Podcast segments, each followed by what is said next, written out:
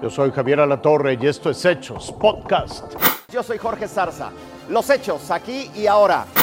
Momentos de terror viven nueve turistas y el capitán y un tripulante que viajaban en una embarcación que se incendió frente a la zona conocida como Cabo del Sol, allá en Los Cabos, en Baja California Sur. En esta misma zona se encontraba otra embarcación que puso a salvo a todos los tripulantes. Solo se reportaron daños materiales. Las causas de este incendio todavía se desconocen. La madrugada de ayer sábado un hombre perdió la vida luego de que el auto en el que manejaba cayó a las aguas negras del canal El Acapol en Valle de Chalco, allá en el Estado de México. Aunque al lugar llegaron cuerpos de auxilio, nada pudieron hacer por la víctima. Luego de varias maniobras, el vehículo fue retirado de ese lugar.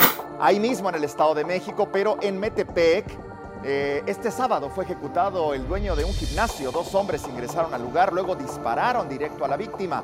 Las autoridades revisan las cámaras de vigilancia para dar con el paradero de los responsables que pudieron escapar en un auto compacto. Este sábado ocurrió una de esas cosas que solo pasan aquí en la Ciudad de México. Una camioneta que transportaba desechos biológicos como jeringas y muestras de sangre esparció todo ese material en plena avenida Chapultepec. Lo peor es que los desechos fueron recogidos por personas que tenían las mínimas medidas y protocolos de seguridad. Bolsas con desechos hospitalarios, como agujas y contenedores de muestras sanguíneas, entre otros residuos, quedaron esparcidos la mañana de este sábado en plena vía pública en la Ciudad de México. Fue un mal manejo de este material clasificado como biológico infeccioso, lo que provocó que los residuos estuvieran expuestos en los carriles centrales de Avenida Chapultepec, en el tramo de las calles Burdeos y Lieja, en la colonia Juárez. Al llegar al lugar encontramos material este, biológico infeccioso, aproximadamente cinco bolsas con diferente tipo de producto. El, el protocolo es que no lo toquemos, que se canalice a las instancias que son la Secretaría de Gestión Integral de Riesgo, en, el enlace con la Secretaría de Salud, encontramos eh, eh, jeringas, este, eh, pedazos de torundas, cosas así de que se manejan en algún centro hospitalario.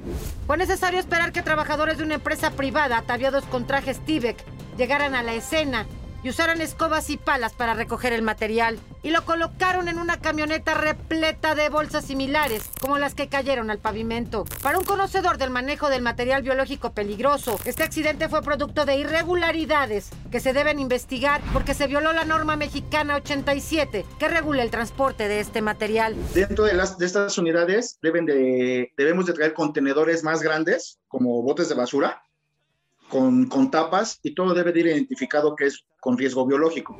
El material pudo caerse porque no puede transportarse en simples bolsas, debe ir en contenedores con tapa. Además, las jeringas usadas siempre deben estar en recipientes rígidos, no solo en bolsas como las que quedaron en el asfalto.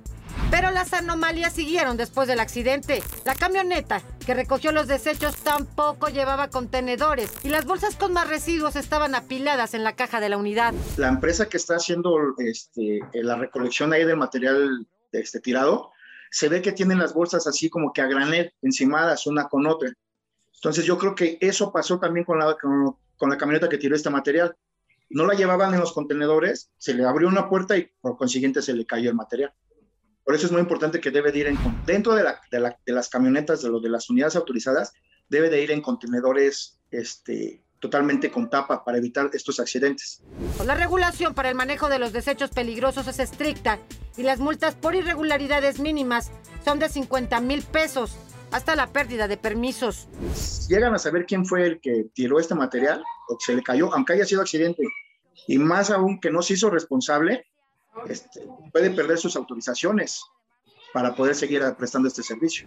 La emergencia de este sábado concluyó con los bomberos limpiando la calle con chorros de agua a presión, pero resta que las autoridades investiguen qué empresa fue la responsable del mal manejo de estos desechos biológicos. Silvia Otero, Fuerza Informativa Azteca.